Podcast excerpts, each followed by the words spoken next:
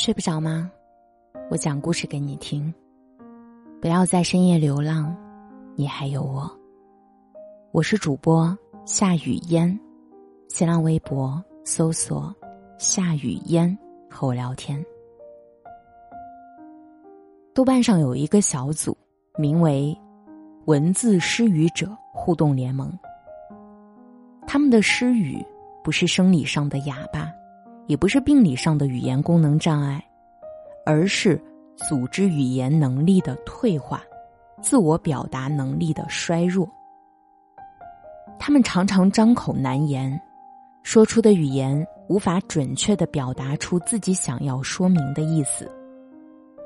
就像其中一个组员说的：“心中憋着无数杂乱无章的念头，但总也抓不到关键词将它们组成句。”在这个小组的帖子中，寻求某个网络流行语的替代用词是很常见的内容。看到这些帖子，我也不禁反思了一下自己，使用 “yyds”、“绝绝子”、“凡尔赛”等等网络用语，确实也成了习惯。但明明汉语言里。有很多表达精准的词语可以替代这些笼统的用语，比如说 “yyds”，就可以在适合的场景下用“一骑绝尘”“超凡脱俗”“不可置信”“美妙绝伦”“叹为观止”等等词语代替。糊弄学、凡尔赛文学、社交牛逼症等等网络用语层出不穷，人们在使用时感受到便利。但同时也正在慢慢侵蚀自己的语言组织、表达能力。前几天，《人民日报》评论发布了一篇拒绝散兵梗，更该警惕网络失语症，人民锐见的文章。里面提到了，最近在社交平台、网络社区、在直播间、游戏里，“散兵”一词频频出现。因为“伞兵”的拼音缩写与某不文明词语相同，所以许多网友就开始用“伞兵”来代替那个词。文章指出，语境一变，一个光荣身份成了某些人谩骂攻击的谐音梗，实在令人不齿。污名化“伞兵”的现象不能放任，网络用词千千万。为何散兵不能成梗呢？这是因为玩梗不能为所欲为，更是因为散兵是任何有良知的人都不该诋毁的队伍。互联网的确是盛产新词新意的地方，在一定程度上丰富了表达形态，拓宽了语言空间，但是不是什么词都达意，也不是什么词都相宜。网络环境下，大家的惰性到了极致，为了寻求方便，直接挪用或乱用一些词汇，搞得不伦不类。此前，中国青年报社会调查中心联合问卷网对两千零二名受访者进行的一项调查显示，百分之七十六点五的受访者感觉自己的语言越来越贫乏，因此呢。沉浸在互联网的碎片化阅读和快捷性表达环境里的我们，更需要警惕文字失语症。拒绝网络失语症，以下三点可以给我们一些启发。第一点，语言用的好不好，可以反映能力高与低。一部文明史就是一部语言史，它可以传承文明。让后代人站在前代人的肩膀上，我们的历史不仅仅是埋藏在地底深处的前朝遗物，更是那一本本的文字记载。开一个脑洞，当绝绝子、yyds 完全替代了那些精准的用语，那我们将来会留下怎样的文字史料呢？语言的运用，正体现了我们的能力。我们可以直观的比较四种关于某种爱情的表达。白话版：你说你爱雨，但当细雨飘洒时，你却撑开了伞。你说你爱太阳，但当它当空时，你却看见了阳光下的暗影。你说你爱风，当它轻轻拂过时，你却紧紧的关上了自己的窗子。你说你也爱我，而我却为此烦忧。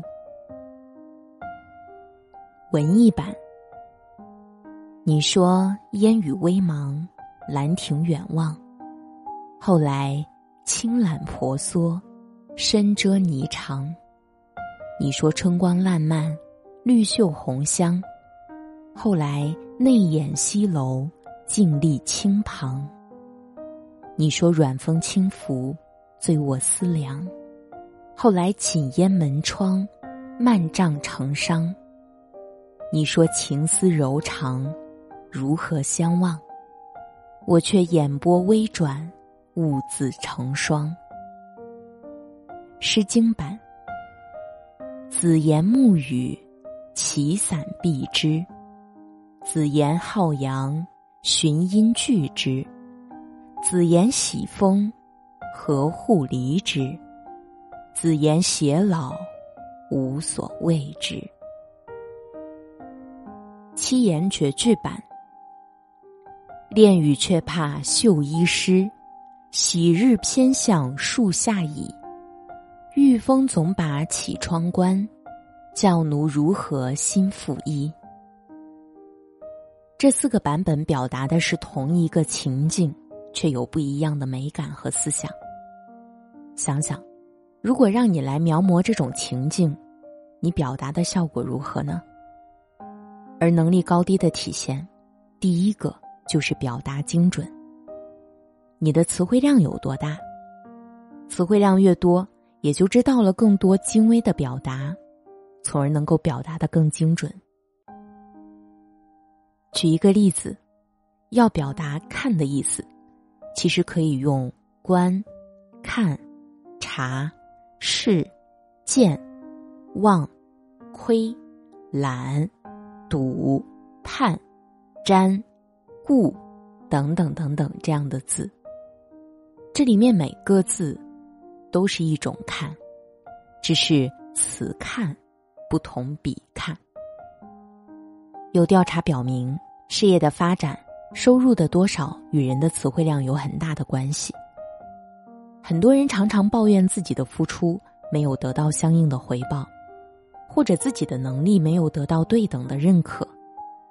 这种事情的原因有很多，但语言使用能力往往是其中之一。一个会使用语言的人，能够准确掌握大量的词汇，就有能力说出别人说不出来的话。这样的能力会让人在日常生活和工作中掌握很多的主动权。那么第二点呢，是提高思考能力，走出表达的惰性。模糊的言语反映模糊的思维。首先，文字能够承载的信息是有上限的，过分精炼的文字必然导致大部分含义的流失。诸如“绝绝子”。Y Y D S，这样的梗，可以将你的情绪、思考高度提炼出来。它们适用任何场景。只要你想要表达某种态度，甚至不知道应该回复什么，都能直接一句“牛皮”了事儿。发展到最后，已经不需要思考去如何形容自己的感受了。当日常表达淹没在一些简单粗暴的网络词汇里，人们不仅会失去语言感官的敏锐性，而且大脑语言的编码功能也可能会逐渐弱化。因此，我们不能依赖于这些笼统的词句，警惕表达惰性，时刻保持思考的习惯。对语言，我们要善加应用，同时要保持灵活的思维。保有弹性和流动性，也就是说，不易于物，亦不易于语言；善假于物，亦善假于语言。第三点呢，是做个高水平、主动的阅读者。浮躁的互联网时代，往往容不下复杂的语言，大家都在追求更简练、直接的表达。短视频热度居高不下，慢慢的长视频人们也难以看下去。碎片化信息越来越多，大家的注意力和时间也被割得越来越散。渐渐的，一篇数千字的文章也已经超出了很多人的阅读阀值。我们已经很难沉下心来去仔细深入的阅读一篇长文、一本书了。其实，治疗文字失语症最好的办法就是读书。网络流行语之所以会充斥我们的大脑，主要原因还是接触的时间太多，每天被那些网络流行语一遍又一遍的洗脑，自己想不起来其他词汇。因此呢，我们需要多花一些时间在深阅读上。出版人李欣说：“浅阅读是需要的，但止于浅阅读是不够的。要保证阅读的品质，还有赖于深阅读。”在李欣看来，长期被动接受浅阅读的人，不仅思维得不到训练，就连阅读复杂文本的能力也会降低。而深阅读是伴随思考的阅读，能通过训练实现分析力、概括力、判断力、想象力的全面提升。互联网时代的读者接收到的是各种包装精美的知识快餐，各种别人总结好的信息、观点。越来越多的人就像嗷嗷待哺的婴儿。不需要用自己的头脑去思考观点和结论，渐渐成为他人观点的附庸者。如何阅读一本书的作者认为，要摆脱这种任人摆布的思想上的愚弄，唯一的秘诀就是做一个主动的阅读者，越主动越好。因为主动就意味着需要思考，需要理解，只有如此。才能够更好的将你阅读到的知识内化为自己的东西。正如哲学家叔本华所说：“不能让自己的大脑成为别人思想的跑马场，做自己思想的主宰吧。”我是主播夏雨嫣，谢谢你听到我。如果说听完这期节目，你也想要做一个深度的阅读者，但是又不知道应该读什么书。可以在节目下方留言，我来为你推荐。晚安。